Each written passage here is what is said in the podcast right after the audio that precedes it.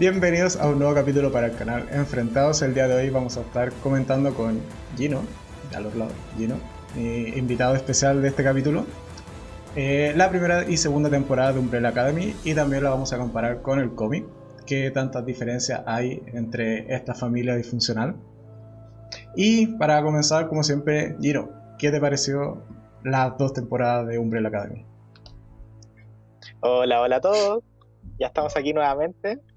Eh, parece que es una visita mensual, así como vamos. Ojalá. Pero gracias, gracias por tenerme de nuevo en tu canal. Eh, me gustó, de sensación de guata se puede decir, de estómago. Me gustó, me gustó harto. Es una serie que la pasé muy bien viendo. No vi el cómic, así que ahora yo también probablemente me enteré de muchas cosas. Sí, es bastante diferente. Eh, Tiene cosas que son bastante diferentes, en verdad. Así que va a ser muy entretenido saber que, cómo suceden las cosas en estos distintos mundos. Ok.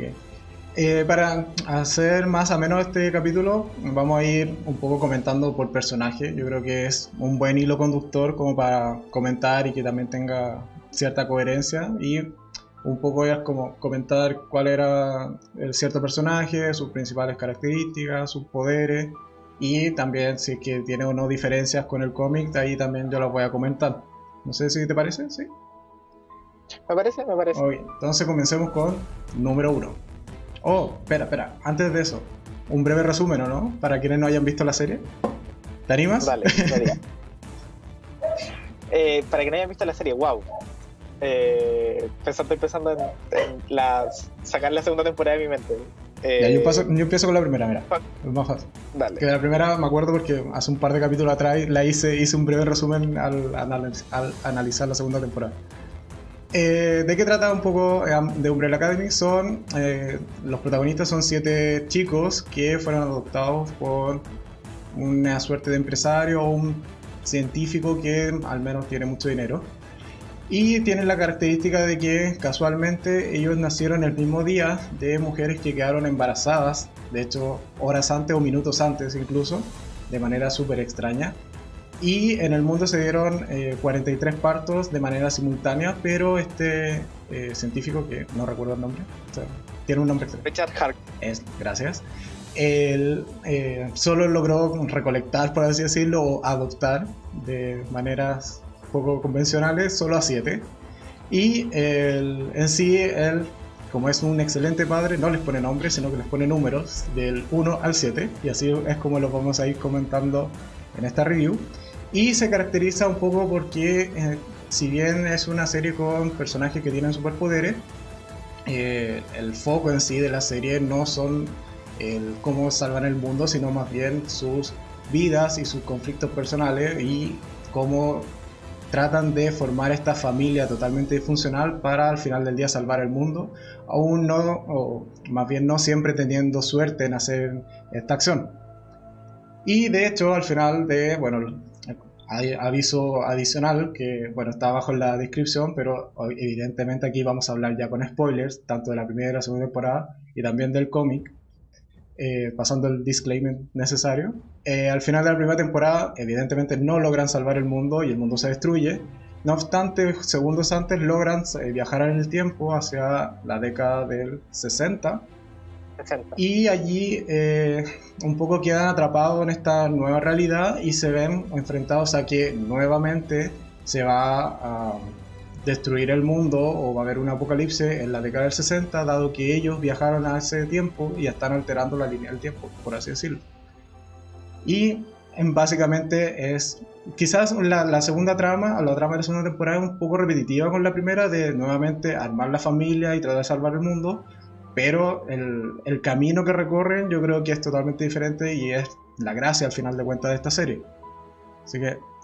Sí, y hay un poquito más de profundidad como en cómo se desarrolla la segunda temporada, en la esencia de cada personaje, porque la gracia también que sucede es que ya no están juntos, se puede decir. Claro. Bueno, en la primera temporada estuvieron mucho rato juntos. Claro, porque uno de los eh, efectos de haber saltado en el tiempo y que no lo habían hecho nunca antes es que no caen todos en la, misma, en el mismo, la misma temporalidad, sino que quedan repartidos por los años 60. O sea, uno está en el 60, el 61, hasta el 63.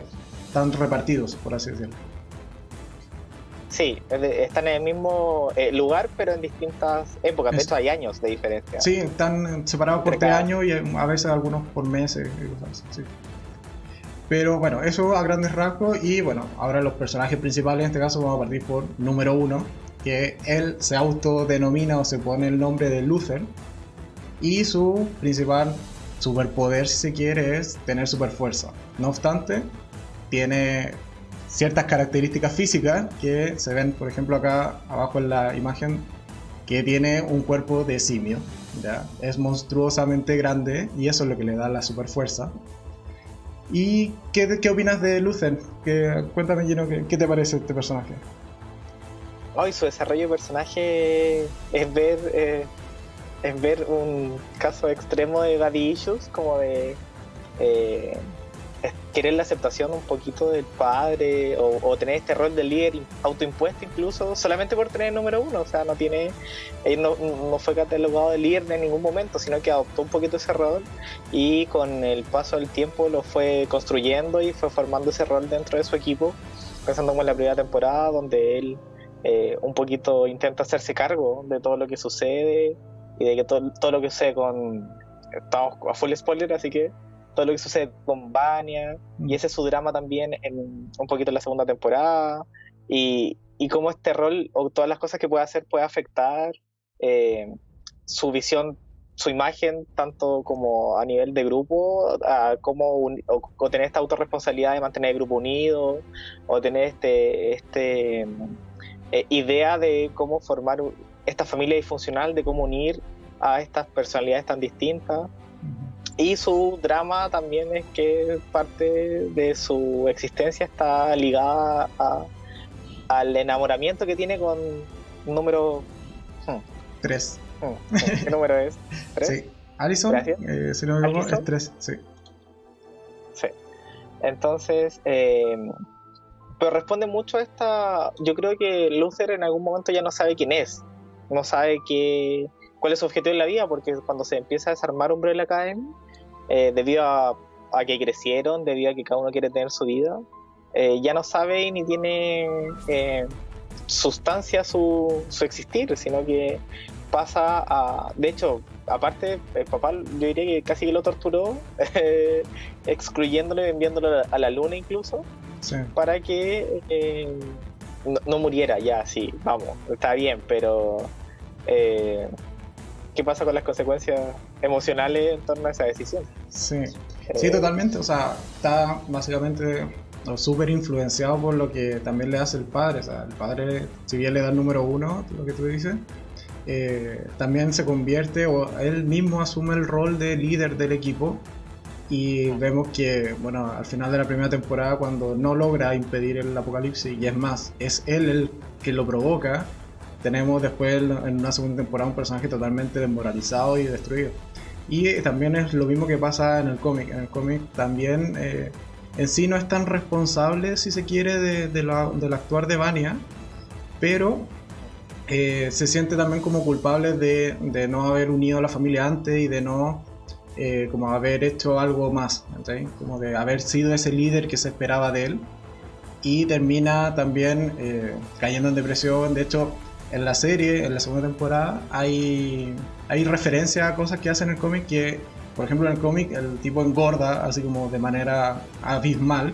De hecho, se ve súper chistoso porque es un. Ya, ya es grande por ser mitad simio, pero además también le sale una guata gigante y tiene unas piernas chiquititas, así como. Es muy, muy chistoso de ver. Y de hecho en la serie probablemente no lo hayan querido hacer porque bueno, ya veníamos de un ejemplo muy similar que es Thor en Avengers, que le pasa exactamente lo mismo, o sea, entra en depresión, engorda. Entonces aquí quisieron quizás sí, hacer este, esta especie de, de como de mención, si se quiere, o de tributo a ese, a ese arco en el cómic.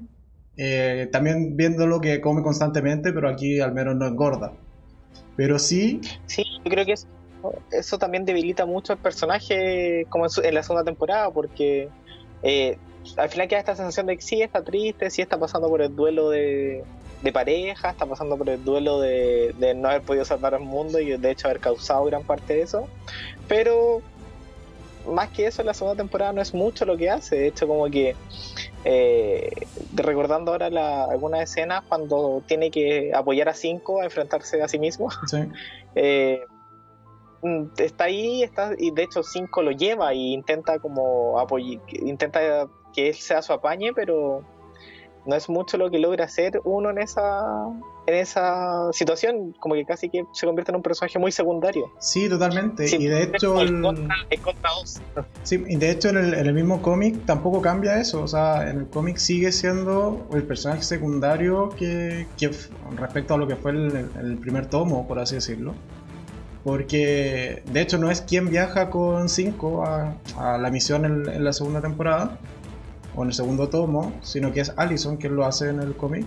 Y él simplemente se dedica, de hecho cuando viajan al pasado, a la década del 60 y quedan atrapados tres años antes de que ocurra el asesinato de Kennedy, eh, Luther lo que hace es se va a vivir a la selva como un mono.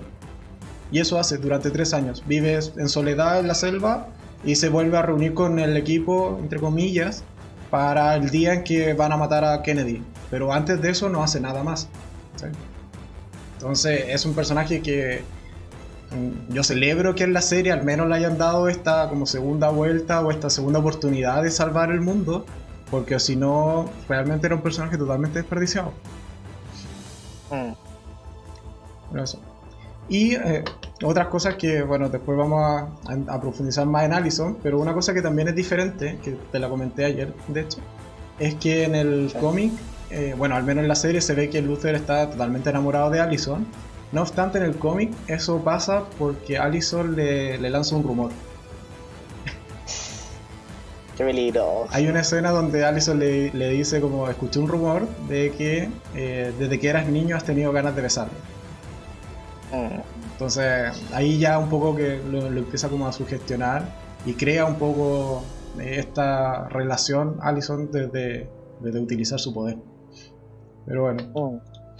Y, complejo porque, claro, en la serie yo creo que si se basan en esa idea de cómic, en cualquier momento puede aparecer. Sí. Puede aparecer como una idea culposa por parte de Allison y puede aparecer como otro engaño, otra, no, sé si llamarlo depresión, pero otro como puñalada en el corazón de Luther respecto a cómo vive su vida, porque en realidad nunca la ha manejado. Sí, Luther como que, esa, eso es como el, el gran trasfondo de su personaje que nunca ha tenido realmente el control respecto a su vida. Yo creo que eso es como el personaje, englobando el personaje es nunca ha tenido control de su vida. Es que el, el, que aún así, temporada, temporada tras temporada, vemos cómo se sigue desmoronando al final de cuentas su personaje. O sea, no sé qué tan cruenta podrá ser el, el tercer capítulo del, o la tercera temporada, pero si en algún momento me plantean que intenta suicidarse, yo me lo creo totalmente. O sea, creo que va, va en la decadencia. Yo creo que vamos por el lado de convertirse como en, un antagonista al final. O también. Como en este de que en, de que en realidad, no, sé si llamarlo villano, pero sí va a meter las patas y, va a equivocarse y va a cometer errores que va a lograr que. Eh, como en esta lógica de buscarse y buscar quién es y quién en verdad le gusta o quién en verdad eh, necesita hacer con su vida, yo creo que tiene más pinta de tirar como a, un villano por error, por decirlo así, que, que atentar contra su propia vida o, tener como este arco como más, no sé, como con menos desinterés por sí mismo, sino que yo creo que va a ser esa búsqueda la que le va a llevar a, a desencantarse del grupo, de la familia y, ver qué sucede. O sea, en la segunda temporada igual ya vimos luces como de, de un poco esto de, de acciones autodestructivas, al final de cuentas pasa los años en Dallas. Eh, como en, un, en, una suerte de competencia de, de lucha, así como lucha clandestina solo por recibir golpe y sentirse como sentir un poco ese dolor externo, o sea, o transformarlo en dolor físico al final de cuentas. Entonces, también puede ser un buen camino que al final termine convirtiéndose quizás en una especie de villano o algo por el estilo. O quizás realmente vaya a encontrar su camino de redención y termine finalmente, no sé, en la tercera temporada salvando realmente el mundo. Ahí vamos a ver qué, qué pasa un poco con él a tratar de ser villano que salva el mundo, que nunca puede evitar ese destino claro. cruel que tiene. Con las mejores intenciones termina destruyendo al mundo. Mm. Segundo personaje, alias número 2, alias Kraken, de nombre Diego. Eh. ¿Qué viene a ser una suerte de el latino dentro de la serie? Cubano, de hecho. sí. El poder de, eh, Diego es, de hecho, cuando vi las reviews de la segunda temporada o un par de reviews en otros canales, eh, caché que mucha gente le costó entender el poder de Diego, sobre todo por la escena donde como que detienen las balas porque mm. toda, o sea, mucha gente pensaba que el poder de Diego era lanzar cuchillos como con buena puntería. Y, Pero en realidad su poder es curvar trayectorias, o sea, o, más o menos se puede resumir en eso. O sea, de cosa, cualquier cosa que esté siendo arrojado o esté en una trayectoria, él puede manipular esa trayectoria. Entonces no solo puede lanzar cuchillos, sino también puede lanzar una pelota, eh, las mismas balas, lo que hace con las balas es, eso, es tomarlas, modificar su trayectoria hacia un costado y que no le lleguen a él. Pero ese es el, poder de... claro, en la primera temporada se va a entender que es como eh, que el cuchillo llegue hasta donde él quiera. Claro, que es casi como un poco un ojo de halcón, si se quiere, como que nunca falla donde lo tira, sí. Pero el trasfondo es eso, que puede curvar trayectorias de las cosas que lanza. Sí, de hecho, la escena de las balas, llegando al final de la segunda temporada, también me dejó así como. ¿Qué está pasando? estamos desarrollando, nuevos poderes, estamos evolucionando.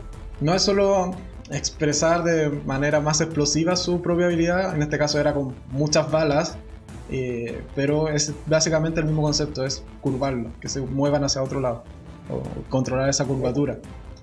Y de hecho, este personaje es de los que encuentro en, comparación al cómic, o al menos los dos primeros tomos del cómic, que también abarcan las dos primeras temporadas de la serie, por eso solo voy a hablar de esos dos tomos.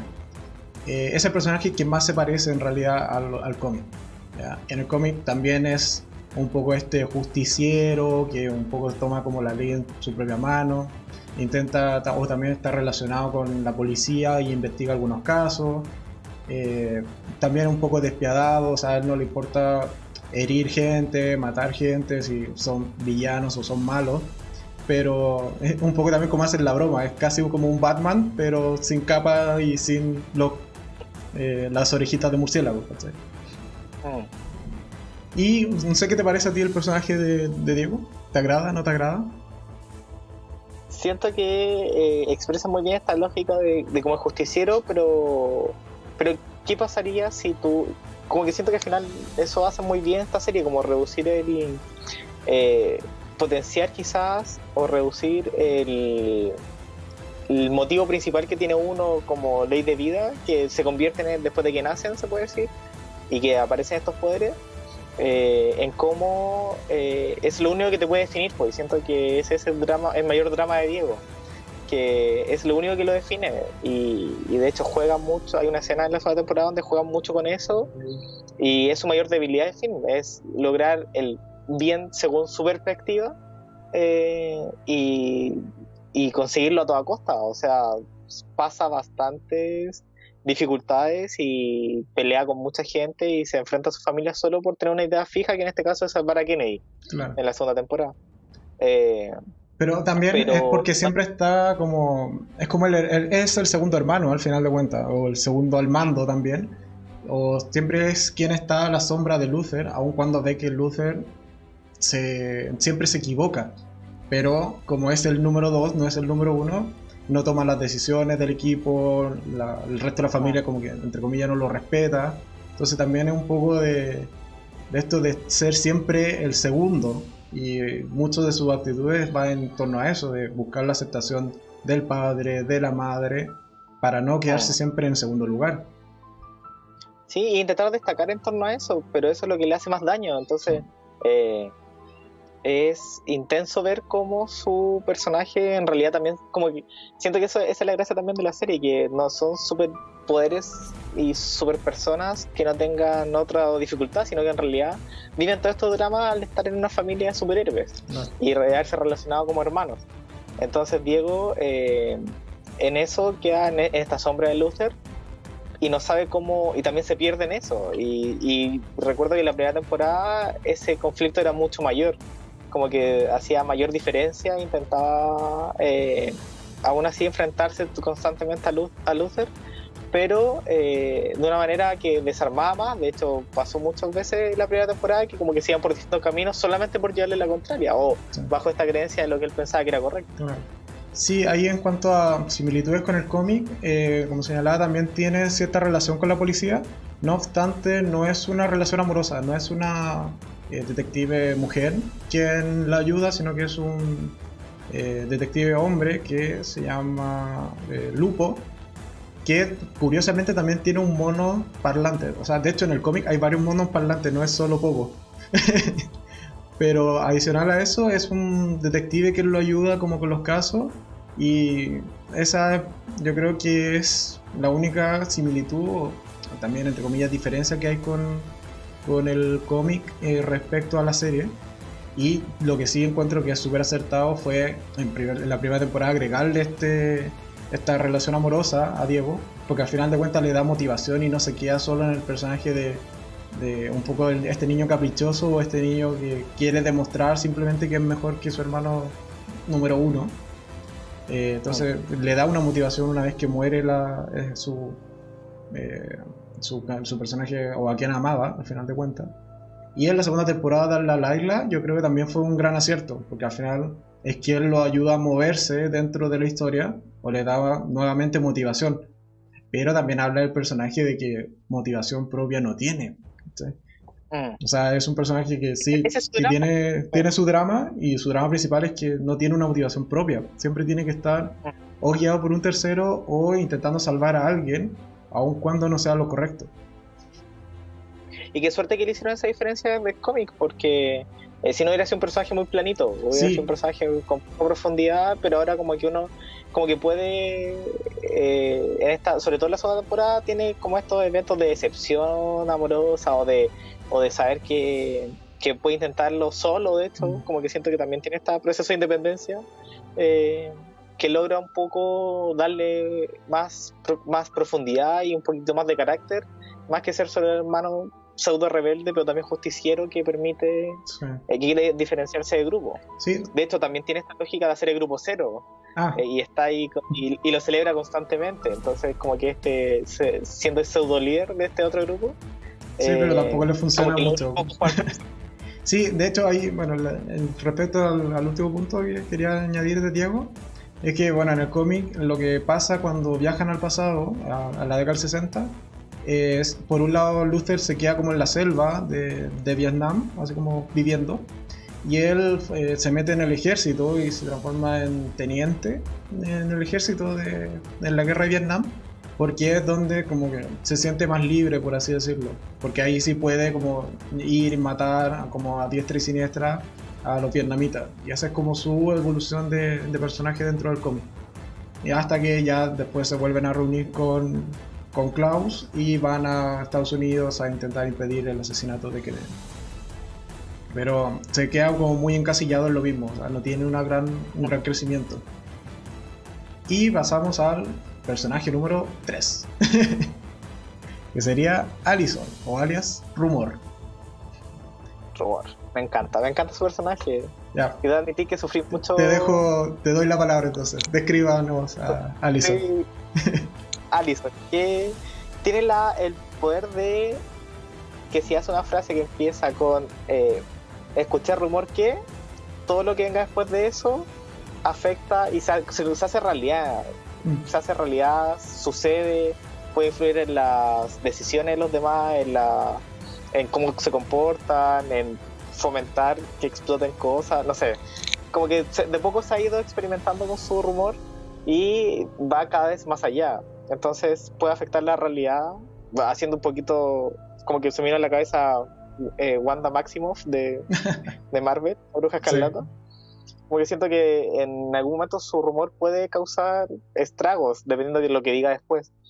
Eh, entonces es un personaje que tiene como mucho poder, mucho poder. Creo que en el cómic, como más contado, tiene un poquito más de. quizás más perversilla en el cómic. Sí, eh, pero también tiene el, el, trauma de utilizar su poder. Porque al parecer también oh. tiene el mismo conflicto de haberse separado o no estar con su hija, producto de haber utilizado el poder. Como que se, se mm. toca muy por encima si esa relación, pero sí tiene una hija y está separada de su pareja.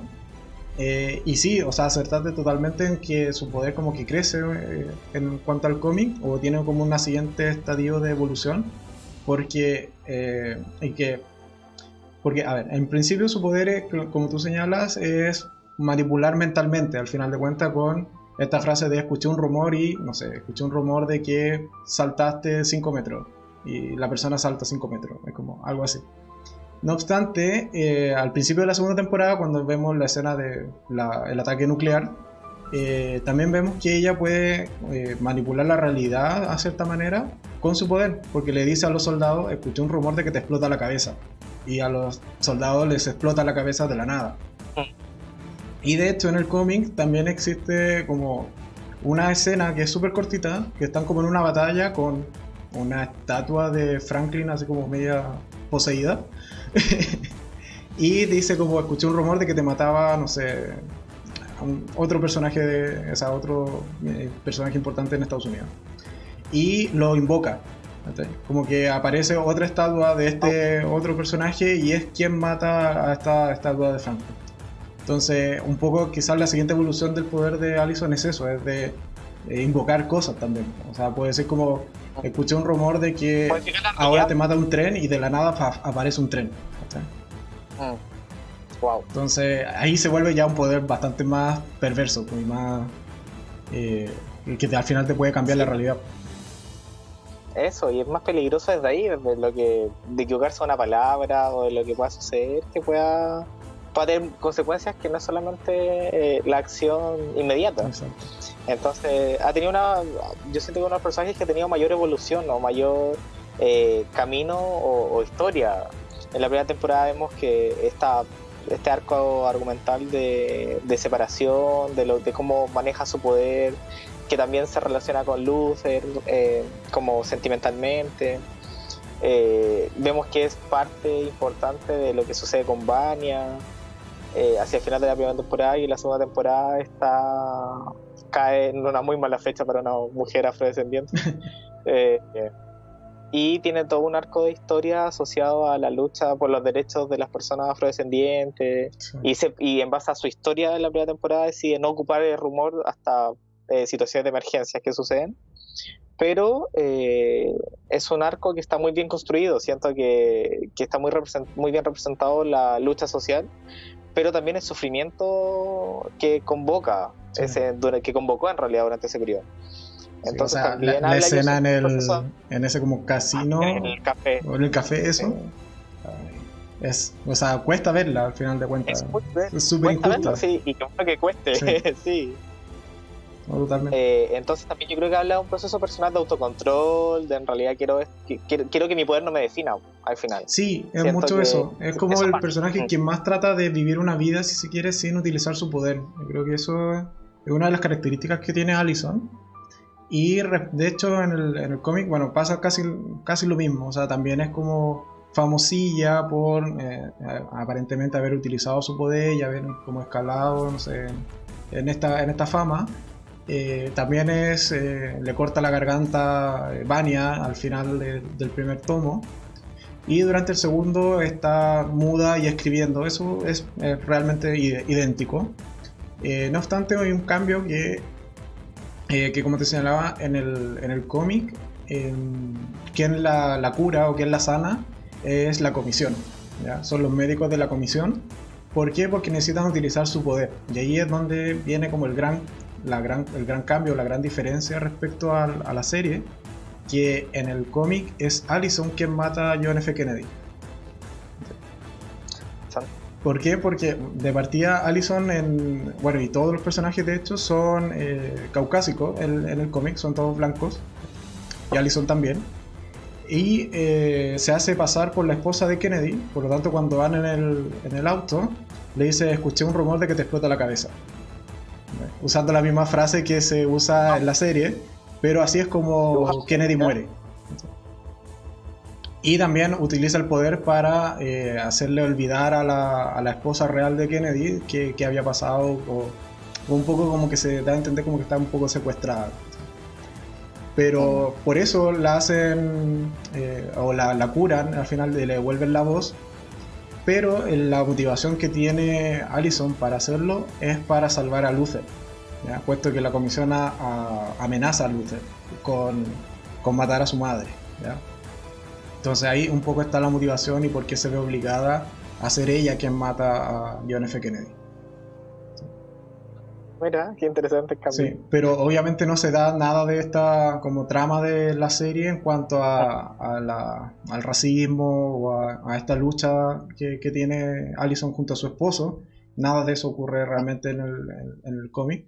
Por lo mismo que te digo, o sea, Allison es de. es. es, eh, es caucásica.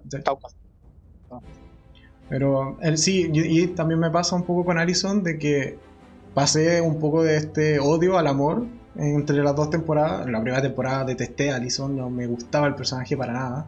Me encontraba totalmente superficial, me molestaba. Esto incluso encontraba casi como un poco hipócrita el que no quisiera utilizar su poder. O sea, véngase. Todo el mundo querría utilizar su poder. Por mucho que te hayan pasado cosas malas. Pero el crecimiento que tuvo en esta segunda temporada, que, también es un poco esto de, de bajarle lo humo, porque vemos a la superestrella en la primera temporada y acá la vemos reducida casi a nada en la segunda, ah. por el contexto en el que está, por la época en la que está. Entonces, ese crecimiento y que haya crecido como personaje, me gustó muchísimo Allison esta segunda temporada. Casi que se pone ahí en mi top de personajes favoritos, pero me gustó, me gustó bastante más Allison en segunda temporada que en la primera. ¿Y a ti? Sí, y aparte me siento muy bien como el el ritmo de la vida, siento que eh, de la vida de la segunda temporada representa muy bien como las consecuencias que puede tener el uso del poder. Eh, entonces siento que una de las que siento que desde ahí se desarrolla más su personaje, se desarrolla como pensando en, en qué podría pasar si lo ocupas mal o, qué, cuáles son las consecuencias asociadas o abriendo esta trama de, de racismo y discriminación como de qué puedes lograr y, y en realidad darte cuenta de que Sí, porque ella podría haber ocupado el rumor cuando lo estaban atacando y, no poder, o sea, y no hacerlo porque en realidad sabes que va a tener consecuencias que quizás no. No puede Porque yo solo mm. imaginaba, solo imaginaba que dijera eh, escuchar rumor de que se acabó el racismo en Norteamérica. Siento que podría haber sido una, una súper buena utilización de su rumor, pero en realidad puede tener unas consecuencias totalmente inesperadas, históricas. Ya, pero eh, Concordarás conmigo que celebraste cuando hace que se queme la mano el tipo que la discriminaba en el, café. por eso siento que, me gusta tanto la serie, porque yo creo que todos haríamos eso porque en plan venganza de que él le tiró la taza de café cuando, cuando hicieron esta protesta pacífica en su local. Eh, entonces, no sé si sufrí, me gustó al principio, después empecé a sufrir como la ciudad de, por favor que termine. Eh, como el Porque en realidad no es hecho de mala, es porque está la está ahí el poder actuando. Porque está bien tener poder y es lo que tú dices. Todos lo ocuparíamos, pero ella es la que uno puede la que pasaría si uno lo ocupara así, de esa manera. Exacto.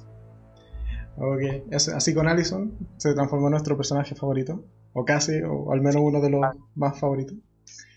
El cuarto integrante de esta familia disfuncional es Klaus. Yo creo que es el personaje más chistoso, pero también más roto de toda, de toda esta familia. Número 4, Klaus. ¿Qué opinas de Klaus? ¿Haces tú la, el resumen de Klaus? ya, Klaus. Ah, es que ahí, bueno, difiere harto del cómic al parecer.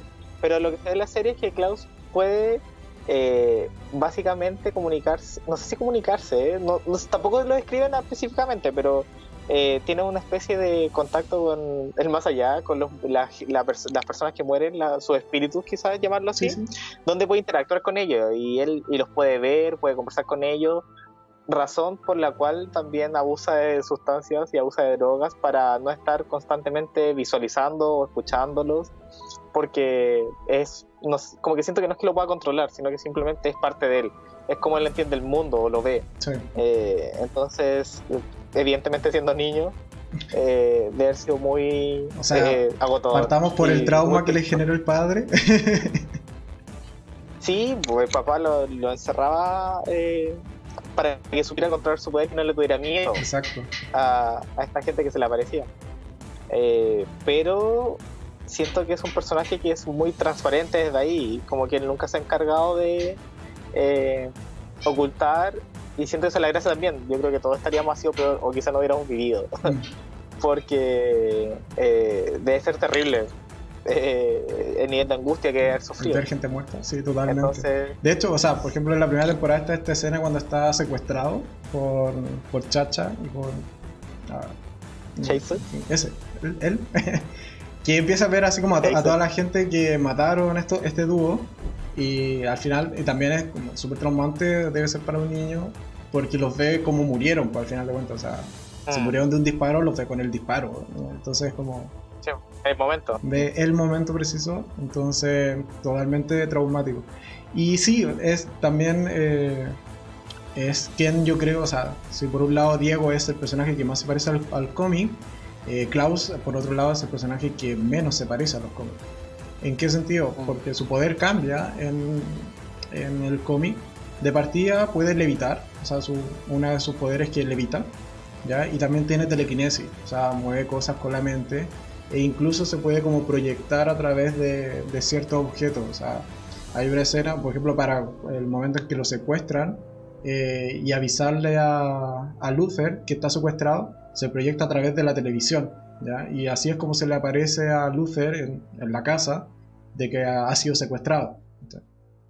Entonces, ahí, desde ese punto de vista, su poder cambia bastante. Y la conexión con los muertos es que los puede invocar, pero como que se da a entender que no lo puede hacer mucho a voluntad.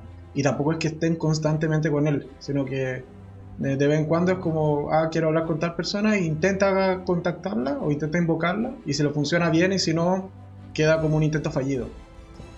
Pero su mayor eh, poder, por así decirlo, es esto de levitar y tener telequinesis. Y, dato anecdótico, es Klaus en el final del primer cómic quien salva el mundo. Porque en el cómic no se acaba el mundo con el apocalipsis o con este desprendimiento de la luna, sino que si bien se desprende la luna porque, o partes de la luna y caen hacia la Tierra, Klaus lo detiene con su telequinesis y no impacta oh. realmente. Hoy no, no, ocasiona como toda esa destrucción masiva y no es tampoco en el cómic ese instante donde viajan al pasado, sino que viajan al pasado eh, días después y por otras circunstancias. Así que es Klaus que el personaje que sí tiene mayores diferencias, pero yo me quedo sí o sí con la versión de la serie. Yo encuentro que es un personaje que me agrada mucho, su trauma, su dolor, lo sientes al final de cuentas y lo compartes. Sí, y siento que es más sincero y más transparente respecto a Y aparte yo creo que es uno de los que menos usa su poder. Eh, entonces es como él vive, y tú puedes ver como la persona detrás de, de, super, de superhéroe.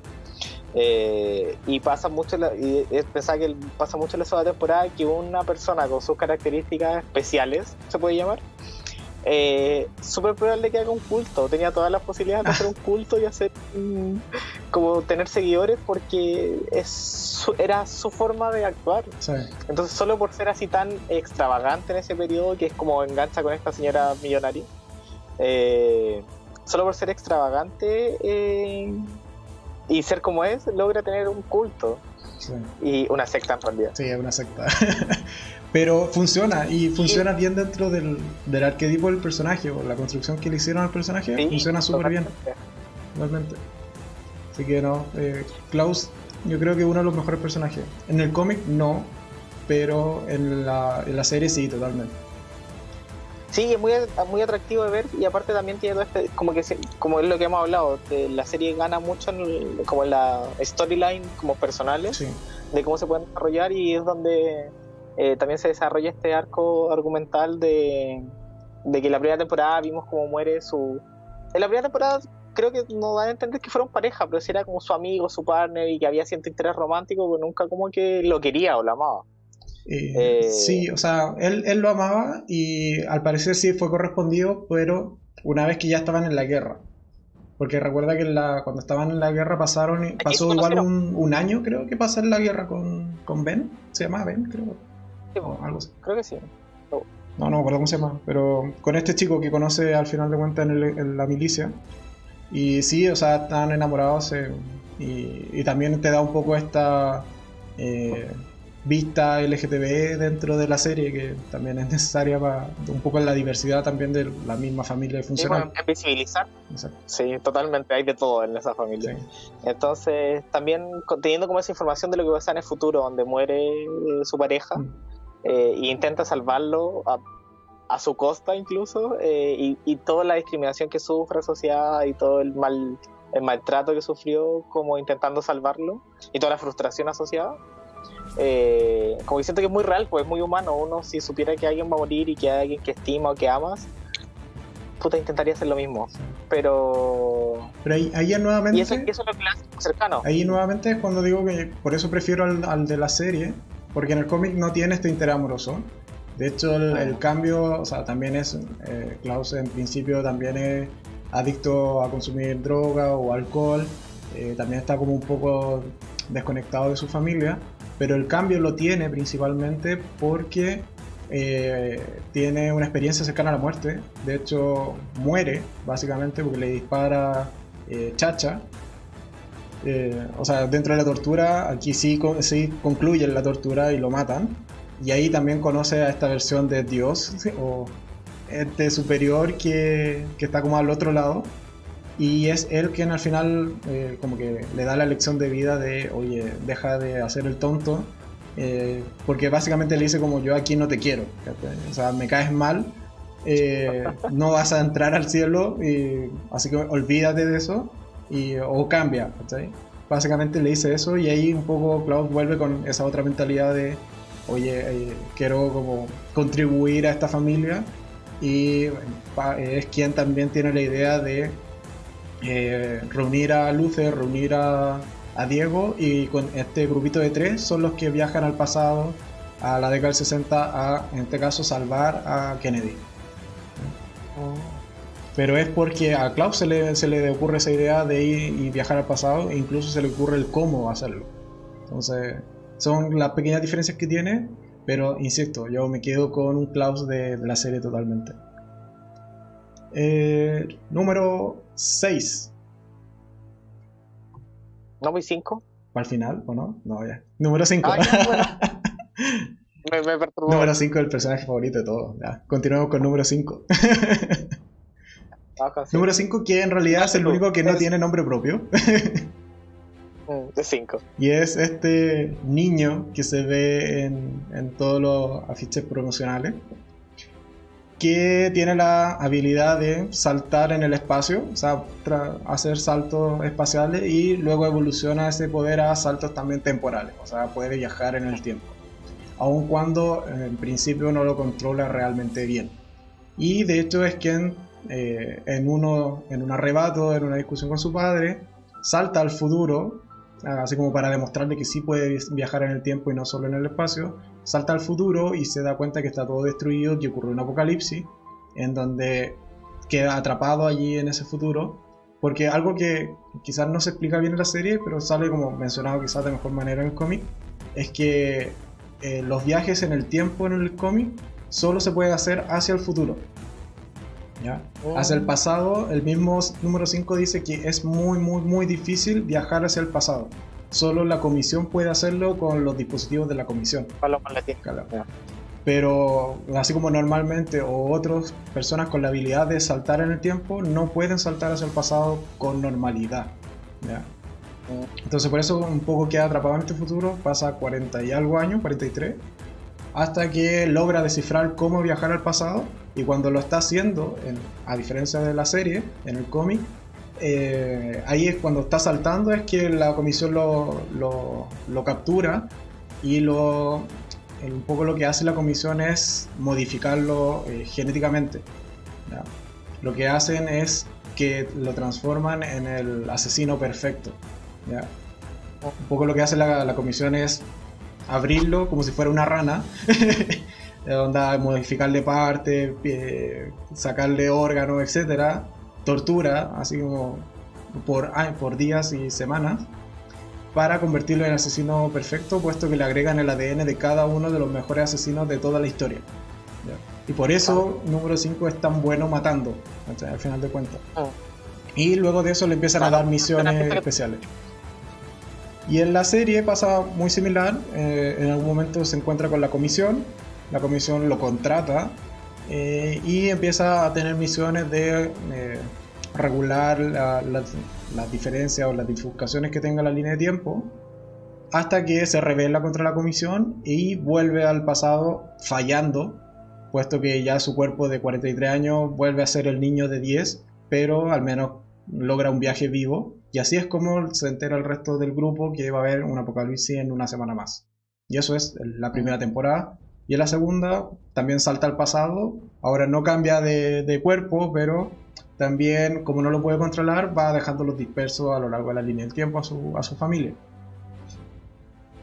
¿Qué opinas de número 5?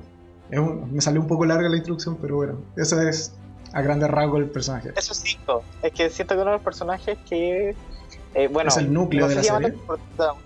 Pero el núcleo de la serie, sí. Es el que une, es el que tiene la misión, es el que eh, une a Umbrella Academy con la comisión y que tiene ahí como ese doble esa doble vinculación de tramas donde también él tiene que tiene que escaparse porque lo es una es una pifia temporal o es un error temporal en sí mismo.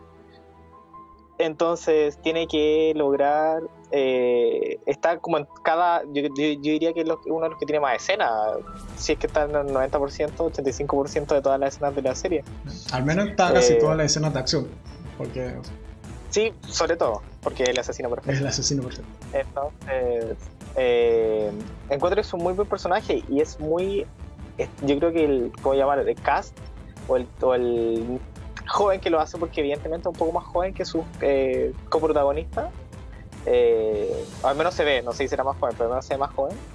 Eh, juega muy bien este rol de, de, ser un adulto de 65 años atrapado en el, o con la experiencia y el vocabulario y la pachorra de ser el asesino perfecto con 65 años, pero en el cuerpo de un lado de 15, 16. Eh, entonces es, yo encuentro que es muy entretenido de ver, y tiene frases y tiene hilos muy ingeniosos y logra también hacer diálogos como muy lógicos y pero pero muy cercanos al mismo tiempo. Entonces te intenta explicar todo lo que sucede y tú le crees, porque básicamente esa es la idea de creer un poco. Eh, pero también porque es el adulto de la familia, al final de cuentas, como pasó todo ese tiempo en el futuro, eh, se transformó en el adulto de la familia, aun cuando es el físicamente más pequeño. Sí, y, le tira el chiste a, a Luther de que en realidad él es que tiene experiencia y que eh, al final eh, debería ser él con quien tiene bad issues eh, cuando está a punto de enfrentarse a sí mismo. entonces, siento que es un personaje como muy atractivo de ver, muy interesante y siento que se lleva al hombro o es capaz de cargar con la serie de manera muy correcta, muy muy, muy, muy real en cuanto a lo que se, quiere transmitir. Entonces yo le creo, le creo su sufrimiento, le creo su drama, le creo sus ganas de, de que, ¿sabéis que esto, si no, me, si no, si no me hacen caso no va a funcionar? Eh, como que le creo mucho a su personaje y al actor que lo hace.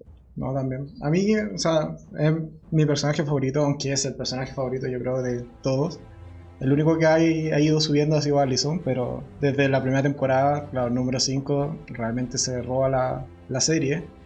Y también es que tiene la trama más interesante, o sea, es este vínculo con la comisión, este, con este villano externo que, llega como a también atormentar a la familia, eh, sobre todo con estos como autómatas que van y van corrigiendo la línea de tiempo a, a través de cometer masacres a veces, asesinatos, torturas entonces, desde ese punto de vista, es quien te vincula también con el, con el riesgo dentro de la serie, o quien le, le, da esta vulnerabilidad a cada miembro de la familia. Pues al final de cuentas, tienes personas que están entrenadas, que además pueden saltar en el tiempo y eh, están capacitadas para matarte aun cuando tengas superpoderes.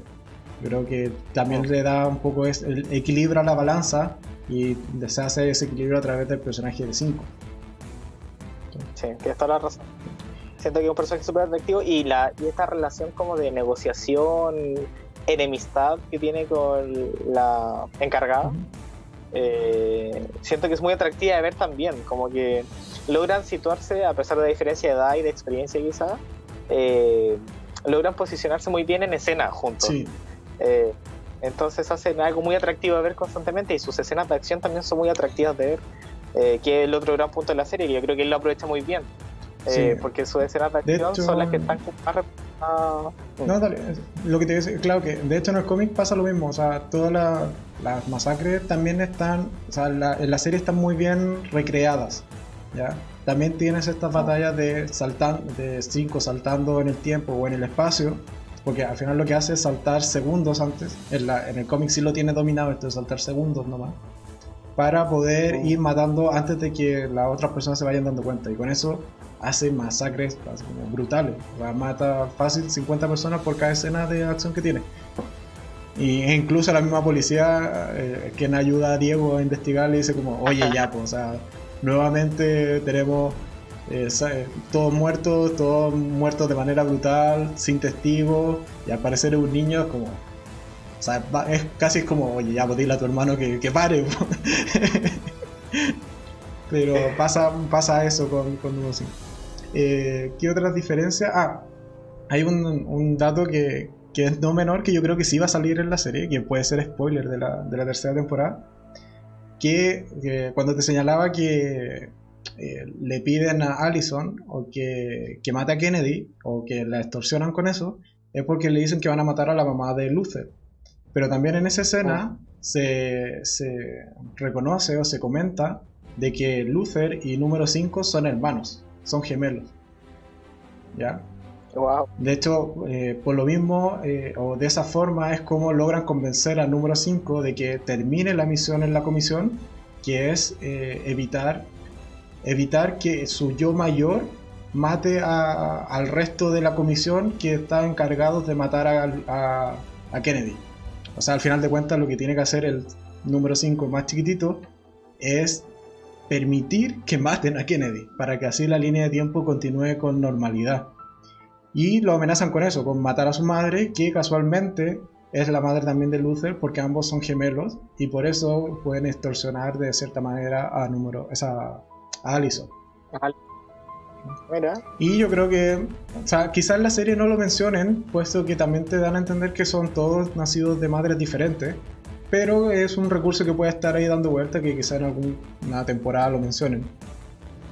Mm. Pero eso con número 5. Número 6. Alias Ben. Alias el muerto. alias el que no sale en el cómic. me gustó. El resumen. Ah, el resumen del cómic es ese. No aparece Ben en el cómic. Aparece en uno que otro flashback o un, cuadro nomás del, del cómic. Y sí aparece en el epílogo del de el segundo tomo de, de Dallas, pero como personaje recurrente dentro del cómic no aparece para nada. Así que todo lo que sabemos de Ben en verdad es originario de la serie. Y ahora sí, ya te, te, toca hacer el resumen de Ben. ¿Quién es Ben? ¿Quién es Ben? Bueno, en base a esta misma eh, yo creo que se define casi por el poder de eh, Klaus. Eh, eh, somos capaces de ver a Ben debido a que Klaus, como puede ver a los muertos, interactuar con ellos, Ben se le aparece y está constantemente con él. entonces, como en la segunda temporada, entender de que no se quiso ir y que decidió quedarse y que, y que Klaus también le pide que se quede. Entonces, como que comparte y crece junto a él. Y eso permite que conozcamos un poco a Ben y que ocupar los poderes de Ben, que en este caso sería que algo que tampoco se explica mucho, que en realidad es como que eh, utiliza tentáculos interdimensionales donde atrapa a la gente y se los lleva, básicamente, y no hay más explicación, solo sucede. Eh, y que somos capaces de verlo porque Klaus, eh, el poder de Klaus nos permite apreciarlo, pero en realidad si no lo viéramos sería que fueron absorbidos y destruidos. Sí, muy es como extraño. Pero también es, es uno de los personajes, yo creo, que aparte de que está solo en la, en la serie, es un poco revelación, por si se quiere, porque, bueno, al menos en la primera temporada es un poco esta. También funciona como la conciencia, si se quiere, de Klaus, que también lo lleva como en algún punto a, hacer algunas acciones correctas y no solo estar constantemente alcoholizado y drogado. Pero eh, es un personaje que al menos en la segunda temporada tiene un crecimiento importante, puesto que descubren junto con Klaus que pueden eh, o que Ben, mm, utilizar eso, que Ben puede eh, a través del poder de Cloud utilizar su cuerpo o poseer su cuerpo. Entonces yo creo que al menos la escena que tienen donde intercambian esta personalidad, yo creo que es de las más entretenidas que hay en lo que es la segunda temporada. Porque ves esta lucha constante o cómo Ben al final de cuentas interactúa en el cuerpo de Klaus. Es como... Y también vuelve a, a, la vida o tener vida al final de cuentas. Sí, encuentro que esa escena está muy bien hecha en cuanto a la experiencia de Ben, eh, volviendo como al mundo tangible y real como de eh, esta lucha del espíritu de Ben en el cuerpo de Klaus, que debe haber sido muy entretenida, como que a mí me entretuvo mucho ver cómo eh, luchaban entre ellos. Sí. Es decir, como que lo hicieron muy bien como actores.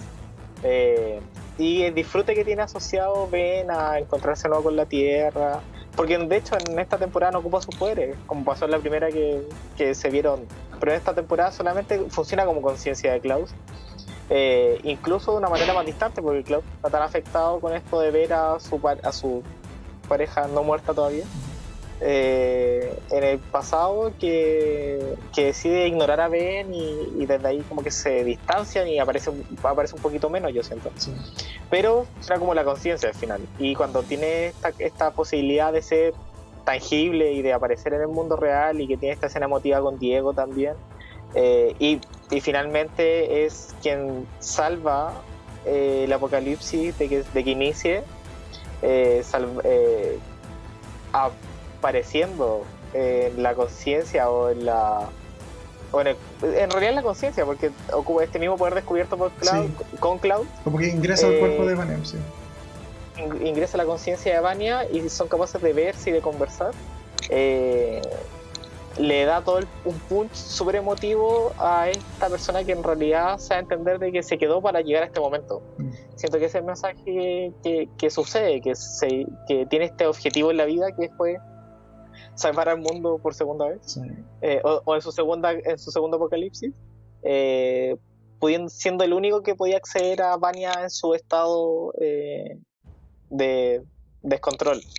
Entonces, y que llegue ese momento y que en ese momento decide, decide ir hacia la luz, como lo llamo en un momento, porque llegó su tiempo. Entonces, eso como que siento que permite cerrar este arco de Ben que conocemos hasta el momento. Y decir que. Y que Klaus también está como mucho más consciente de sí mismo y logra como este proceso de este camino de aprendizaje. Sí. Entonces. porque de hecho en la segunda temporada, como bien decía, no aparecieron sus poderes no. Solo era él siendo Ben. Ben siendo Ben y jugando al final también un rol súper importante que detiene el nuevo casi apocalipsis que ocasiona Vania. Vania como siempre culpable ahí. Pero sí, es un personaje que a mí también me, agrada bastante. Ah, sí, sentí un poco de, pena cuando vi que moría al final de la segunda temporada. Pero... Por segunda vez. Por segunda vez. O ya ahora es como la manera definitiva. No obstante, eh, lo rescatan ahí en el, casi en el epílogo de ese capítulo y eh, es, un, es, un, agrado que también vaya, entre comillas, a dirigir el nuevo grupo que va a aparecer de superhéroes, lo que se espera la tercera temporada. Es bueno que hayan rescatado el ah. personaje en sí. O sea, ahora toca ver un poco cuáles son las diferencias, porque ya no pasó gran parte de su vida muerto y siendo la conciencia de Klaus, sino que probablemente eh, es una vida quizás muy similar a Luther pero hay que ver cuáles van a ser también las diferencias que va a tener con Luther, siendo este un ah. poco líder de equipo. Entonces yo creo que es un personaje que va a dar mucho de qué hablar en lo que es la tercera temporada. Y antes de...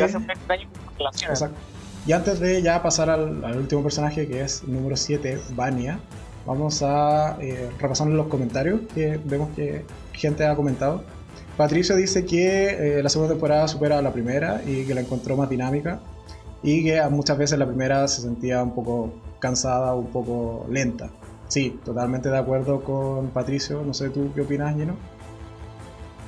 Sí, sí, en realidad sí, porque viene un poco de introducir todo esto que estamos haciendo, se introdujo como en realidad durante la primera temporada y es conocerse y encariñarse con los personajes. Sí, a rato, claro, a mí también me pasaba que había un, tan, un par de escenas que la primera era lenta o que era esto de ir descubriendo al personaje, reconociéndolo, que también es es un plus que, que es esta construcción de personajes.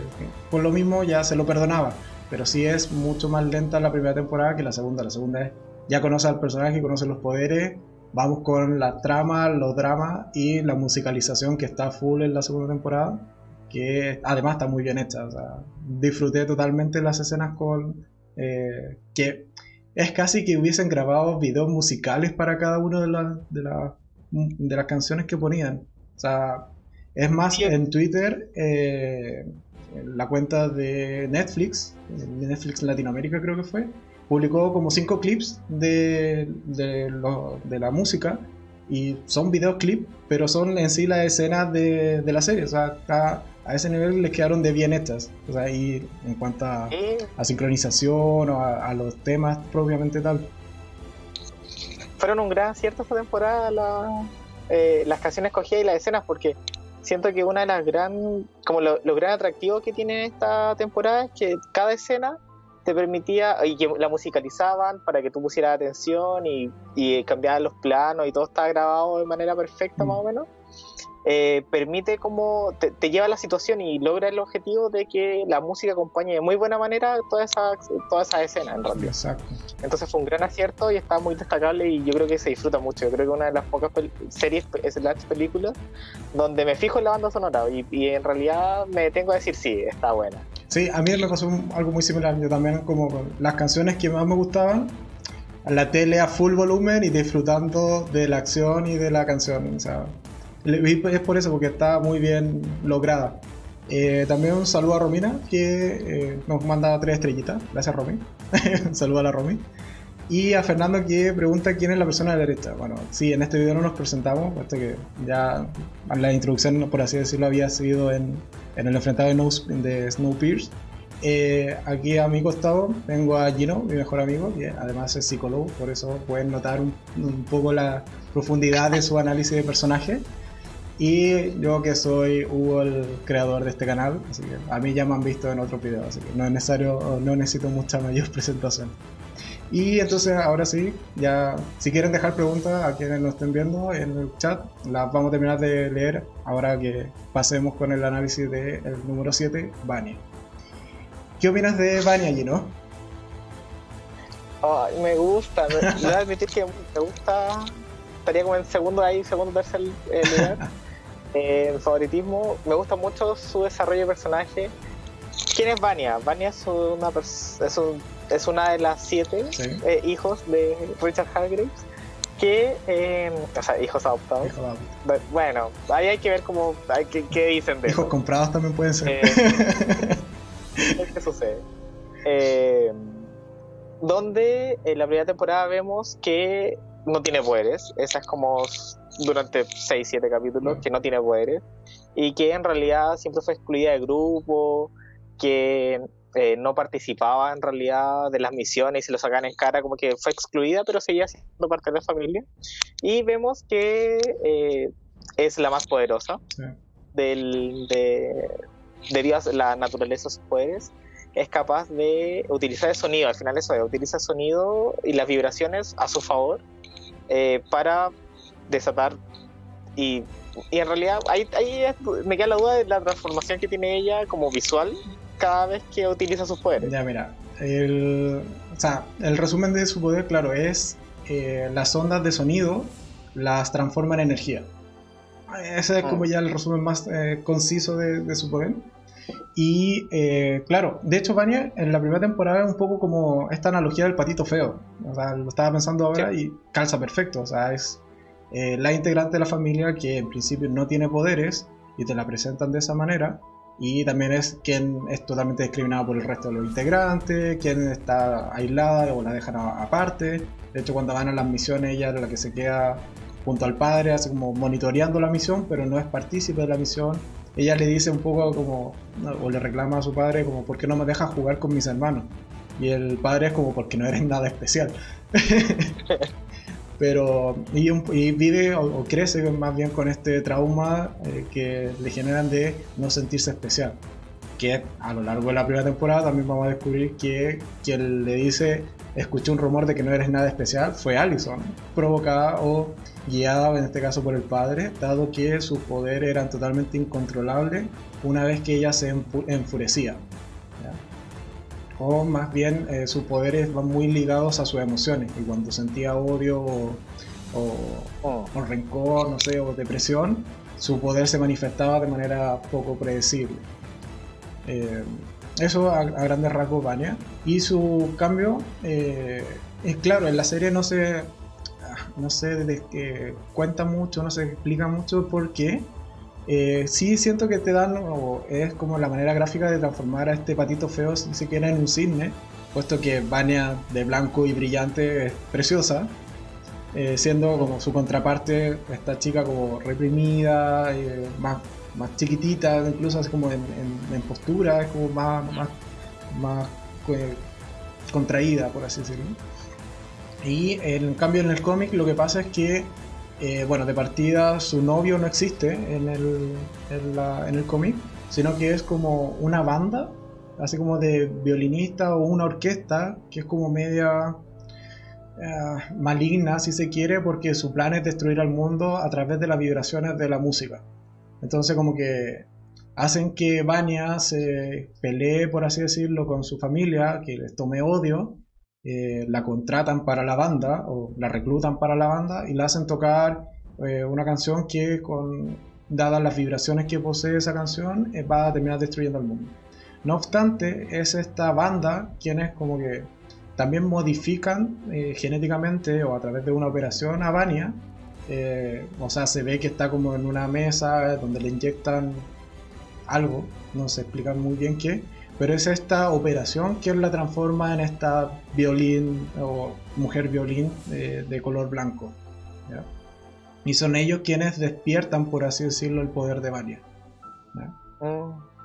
Esa es como la pequeña diferencia que hay entre el cómic y la serie. Eh, adicional, que en la serie también se da un poco a entender de que Vania tiene cierto control del clima. O sea, hay momentos cuando, por ejemplo, ella está triste, como que llueve o se escuchan relámpagos. Te dan un poco esa como approach a su crecimiento de poder. Y también te dan esto de que al parecer puede traspasar poderes o generarle poder a otras personas. Y hay, que hay como en el aire o dando vueltas que quizás lo vayan a retomar en la tercera temporada porque te da para una temporada completa o quizás dos, solo con ese concepto de que uno de los integrantes puede darle poder al resto. Oh. Pero a grandes rasgos, eso, a grandes rasgos, para terminar la, comparativa, eh, en, las, en el cómic también es la ocasionante de la destrucción de la luna, y eh, tocando esta canción final, donde ahí es detenida por número 5, no por Allison, y número 5 es mucho más brutal, él llega y le dispara en la cabeza, y de hecho Vanya queda con la bala alojada en la cabeza y es salvada por la comisión, o por los médicos de la comisión, eh, pero eh, pierde la habilidad de tocar el violín y pierde la memoria. Ya, eso sí es, sí es eh, consistente con la serie. No obstante, en, la, en, el segundo arco, en el arco de Dallas, ella no viaja al pasado, porque está todo ese tiempo en recuperación. Recordar que en el cómic no se destruye el mundo eh, después de los hechos de Vania, puesto que Klaus detiene la parte de la luna que se cae sobre la Tierra. Eh, entonces el mundo sigue y ella queda en recuperación en la casa destruida, sí, pero dentro de la casa, eh, recuperándose de su herida y de su pérdida de memoria. Entonces Vanya no participa en lo que es la trama de Dallas y en la serie toda esa trama es pura y dura de la serie. Sí, siento que, bueno, en la lógica de la comparativa, como que la serie hace muy bien esto de darle una historia a cada personaje. Eh, o una, trama a seguir o un, motivo de, desarrollo. Entonces, como que este pasado de en Dallas logra muy bien eso, porque logran eh, abordar cada eh, meta personal o cada conflicto interno de cada personaje en una época distinta, de una forma distinta. Eh, como que funcionó, funcionó muy bien esto de separarlos. Y a Vania le pasa mucho, sobre todo cuando llega con amnesia a Dallas, y tiene esta historia o, esta, o este acercamiento de ser niñera en una granja muy aislada también. Eh, pero siento que su desarrollo de personaje tiene mucho sentido, como que es capaz de, a pesar de haber causado el apocalipsis en la primera temporada, de a poco ir controlando su poder porque lo conoce. Y, se lo dice en algún momento 5, creo que fue 5, eh, donde le dice eh, que en realidad no sabe controlar su poder porque nunca, porque nunca se lo dejaron aprender. Entonces nunca tuvo este proceso de, eh, de experimentar, de aprender, porque el papá la adopó, le da medicamentos para que no eh, su poder no saliera o no se emocionara tanto para, para que no destruyera todo lo que estaba a su alrededor, básicamente. Entonces, eh, siento que este proceso de, de, autoconocimiento y aprendizaje personal que tiene es súper rico de ver y de autodescubrimiento también emocional cuando tiene este arco de, de relación con Harlan, que es niño con autismo, y su madre, donde hay una, hay una vinculación más amorosa. Eh, y asociado a eso, eh, como que siento que tiene hartos arcos pequeños donde pasa esto, y aparte pasa, eh, pasa que cuando caen en este periodo donde está, este periodo posguerra, que provoca que Estados Unidos esté muy, con mucha desconfianza frente a todos los rusos ah, por comunismo. también tiene este arco solo por llamarse Vania y, y genera este, este periodo de, tortura, este periodo de desconfianza solamente por que eh, por el nombre y también por y que el esposo de, de Sisi lo utiliza en su contra cuando se da cuenta que hay una relación amorosa y que, y que, y que, y que ocupa en su contra el hecho de tener amnesia, de que puede ser de la KGB, de que, de que, de que eh, intentó eh, utilizarlos y utilizar este enamoramiento eh, para su favor. Entonces siento que enfrentarse a todo eso y que después tomen, tomen la decisión al final y que es muy doloroso de ver, pero también muy comprensivo de que eh, su vida de superhéroe o su vida de persona con superpoderes eh, va a estar siempre ahí y no puede prometer ni puede ni puede asegurar de que no va a pasar algo así de nuevo y por eso mismo decide quedar, o sea, permite que se quede y conversa en esa decisión de que eh, la persona que amas en ese momento eh, que esté segura en un lugar donde tú no estés.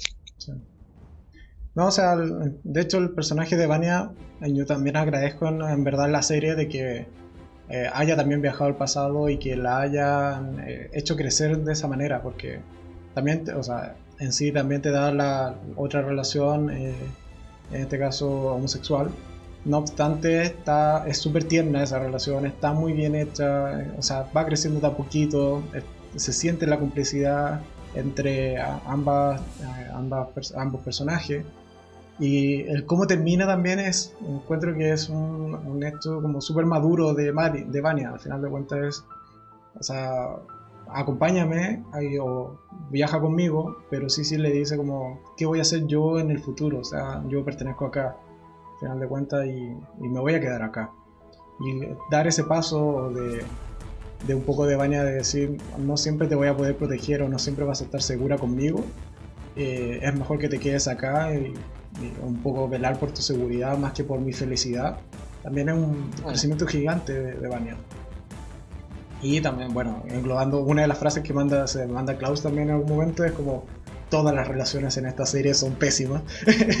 la relación más cuerda es la de Dolores con número 5, siendo que Dolores es un maniquí, pero yo creo que es la, relación más sana que hay en, en toda la, en las dos temporadas. Sí, y eso, y eso es principalmente por la relación que los forma el papá, o sea, este personaje que no tiene empatía, que, que al final es un empresario que busca eh, busca hacer un producto, que esta familia sea, sea conocida porque le no, busca el bien, no busca que ellos hagan el bien, sino que buscan que sea reconocido, buscan que sus poderes logren hacer misiones que evidentemente le son a su beneficio, nunca pensando en los niños de ese momento. No, para nada, él quiere hacer famosa la Academia Umbrella y nada más. ese es su fin, al final de cuentas. O al menos te lo pintan de esa manera y sí, entonces eh, ver cómo ellos y quizás por eso son tan sus dramas son tan específicos porque en realidad en este esta familia numerosa y con estos estas cualidades especiales que tienen eh, no queda otra que que buscar la forma de aceptación, que buscar la forma de vinculación que les permita eh, sanarse porque no sé, ahora, o sea, ahora están en este proceso de sanación donde ya son independientes, por donde ya pueden encontrarse como familia, pero, cada uno con su drama y cada uno con su meta en la vida. Sí, totalmente. Pero bueno, ahora ya como para ir englobando estos siete personajes, ¿cuál es tu favorito de los siete? Yo creo que por, eh, pensando solo en la segunda temporada, o sea, como en este proceso de primera segunda temporada, me gusta mucho Allison. Me gusta mucho lo que hicieron con ella. Eh, por, el, por, el, proceso, por este arco de, racismo, por este arco de eh, crecimiento personal que tiene, del uso no uso del poder y de cómo eh, se desarrolla durante las dos temporadas, creo que me gusta y me quedo, al menos me, pasaron más cosas con, con, ese arco de la historia. Ah, bien. ¿Y tú? Yo me quedo con Vania en esta, como en el global de lo que es la, la serie sí destacando, como ya he señalado, el crecimiento que tiene Allison, que pasé de, odiarla en la primera temporada a amarla en la segunda. Pero ahí me queda como un poco equilibrada, por así decirlo. En cambio, Vania, desde la primera temporada, como que me encantó el personaje. Es un poco esto de, este patito feo que se termina transformando en el cisne y que además termina siendo incluso más poderosa que todos sus hermanos, incluso todos juntos en algún momento. Entonces, no, o sea, el personaje que más me gusta es Vania y también el trasfondo, la, la, historia que le dan en la segunda temporada, un poco esto de perder la memoria, pero aún así como reencontrarse y descubrir quién eres al final de cuentas. Y un poco esto de resetearla y decir como, casi que saquemos lo que, lo que afecta mucho a Luther, por ejemplo, que es esto de, del fin del mundo, de haberlo ocasionado, entre comillas saquémoselo a Vania y que empiece de cero y que se descubra de nuevo sin esta carga. Yo creo que haberle sacado esa carga a Vania eh, la hace crecer mucho como personaje en la segunda temporada. Eh, sí, un proceso de acción completo. Sí, totalmente. Eh, datos adicionales, ¿qué te parece el padre? Así como ya ahora cerrando, o como para ir cerrando como personaje rápido, el padre. El padre, no sé qué va a pasar con él, no sé qué va a pasar. Tiene esta escena donde se descubre que, que no es humano. Exacto. Eh, así que, no sé, en realidad que es, no me lo esperaba, que sorprendió. Solamente pensé que era una, persona con poca empatía y que buscaba el negocio. En el cómic es lo mismo, por si acaso. En el cómic, eh, de hecho, en el primer tomo del cómic ya se revela y, la, y en la misma escena también deja como su máscara en una silla. De hecho, la recrearon casi idéntica. Eh, ya desde el primer tomo se sabe que él no es humano, que es al parecer una especie de extraterrestre. Y por eso lo que tú señalas, tiene poca empatía o eh, otra forma de hacer las cosas al final de cuentas. Eh, ¿Qué más? Con Popo, que el, el mono parlante. Ah, sí, la segunda temporada solamente es, eh, siento que es puro fanservice en ese sentido, eh, porque demuestra cómo llegó y el crecimiento de Pogo, que en realidad es un capítulo, dos capítulos, no, no aparece más. Pero yo siento que uno se queda con el Pogo en la primera temporada, que al final es papá, al final es la persona como de protección y de cariño que tienen los, eh, miembros de la Academia Umbrella como para, para guiarse, pero eh, siento que le da mucha ternura y a la segunda temporada. Dentro de la comparativa, sí, en el cómic también es Vania quien lo mata, también, o sea, no lo mata como ensartándolo en una pincho, sino que lo hace estallar simplemente, como más brutal aún Vania. Pero mm. también eh, Pogo muere en, los cómics, también casi al término ya del, del primer arco, que es este apocalipsis ocasionado por Vania eh, Hensel y Chacha, estos miembros de la comisión. ¿Qué te parece? lo disfruté mucho la primera temporada, disfruté mucho su, su arranque, su escena chata sobre todo, que era eh, muy impulsiva y era eh, buscaba como lograr y también tiene este proceso como de, de, no sé si llamarlo autodescubrimiento pero como de rebelarse contra el sistema contra su propio sistema eh, que en realidad lo utilizaba y que no se preocupaba por ellos. Y ahí es donde Hazel después sale y tiene esta relación afectiva con alguien de una línea temporal determinada que permite y que aparece al principio y que es parte de. Entonces eh, son un gran acierto en la primera temporada. Bueno, ahí, o sea, haciendo una comparativa rápida, eh, Hensel y Chacha no aparecen en, el primer arco, de hecho vienen a aparecer recién en el segundo arco, eh, que es cuando, como te digo, en sí el, la, la, historia de Dallas, o sea, de este asesinato de Kennedy, de, en el segundo tomo, que son seis capítulos de cómic, ocurre en lo que es 5 y medio y el 6, eso es más o menos lo que es Dallas, propiamente tal. Y el resto es un poco, es mucho de combinación con la primera temporada, porque es donde aparece Gensel y Chacha, es donde pasan las cosas de, no sé, la muerte, por ejemplo, de los miembros de la comisión. Entonces es como, hay detalles que eh, eh, pasan en el segundo tomo, sobre todo Hansel y Chacha, que en realidad pasaron en la primera temporada. O el mismo secuestro a Klaus. O sea, ese secuestro pasa en el segundo tomo y no en el primero. Eh, lo que sí hay una referencia también en la serie es a, este amigo que tiene número 5, entre comillas amigo que tiene número 5 en el pasado, al cual torturan, como tú señalabas, o me comentabas antes de empezar el directo. En el cómic, a quien torturan es al cocinero del, del local donde eh, trabaja ah, la, que, la persona de la que se enamora Hansel, no recuerdo el nombre de ella. Pero hay un cocinero que a él es a quien tortura Chacha en particular. Que, ¿Por qué? Porque este tipo le, le, dice la talla de que no les va a decir la receta de las donas o de las galletas, por, eh, solo si, eh, o le tendrían que prácticamente cortar los brazos y las piernas para que le revelara la receta. Y Chacha se lo toma literal. Y, realmente muestran cuando le cortan los brazos y las piernas para que les diga la receta. Un poco también haciendo alusión a esta impulsividad que tú señalas en la serie. O sea, Chacha es totalmente impulsiva y Hansel es el seguidor, básicamente, en el cómic. Eso está respetado del material de origen. Y no sé qué. Ah, la mamá. ¿Qué opinas de la madre? Que sea un robot. Partamos de eso. ah, pues un dato sorprendente en la primera temporada. Como que no me lo esperaba. Como que esta, cuando uno empieza a conocer el personaje, es como ya, sí, ¿por qué, por qué es tan joven? Creo que, es, que aparezca como robot pero siento que el foco que tiene ese personaje es eso, pues esta persona que te da cariño y que te aprecia por lo que eres y que está programada para eso. Y es donde, donde número dos cae, en, no, no sé si cae en este juego, pero vive su vida a través de eso, que es lo que busca, o esta aceptación incondicional. Entonces eh, está muy bien logrado y en la segunda temporada uno entiende dónde inició y ahí está. Sí. Igual es, es creepy que hayas hecho un robot de la persona que amabas. En teoría se da a entender que eh, este, el padre amaba a, esta señora y por eso crea como un robot de imagen de semejanza. O no sabemos si en verdad utilizó el cuerpo de alguna manera una vez que murió para crear el robot. No, lo sabemos todavía. ¿En el cómic igual? Eh, sí, o sea, también La Madre es un robot, no obstante sí se nota que es un robot porque es como, es casi humanoide de la cintura hacia arriba y hacia abajo es como una malla simplemente de robot. Eh, pero eh, también es la madre y también, o sea, lo que sí no tiene como esta, esta relación tan apegada, si se quiere, con eh, Diego. Está más bien separada y es casi que es como un robot programado para cuidar niños, pero no como para encariñarse. En la serie está mucho más desarrollado este nivel de afecto que desarrolla con cada uno de sus hijos. Pero eso. Eh, ya para ir cerrando, porque llevamos una hora 25 más o menos. Eh, conclusiones globales, ¿te gustó o no te gustó la serie? ¿Qué es lo que más te gustó? Me gustó.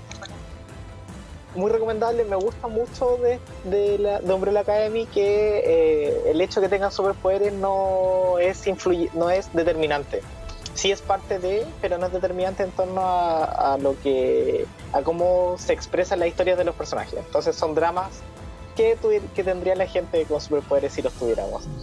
Entonces eso lo hace muy agradable y si está este gustito por eh, ver qué sucede, ver qué sucede con esta academia que tiene niños de ver el, misterio atrás de eso, de ver qué sucede ahora con este papá que se, eh, se conoce que es, eh, no humano.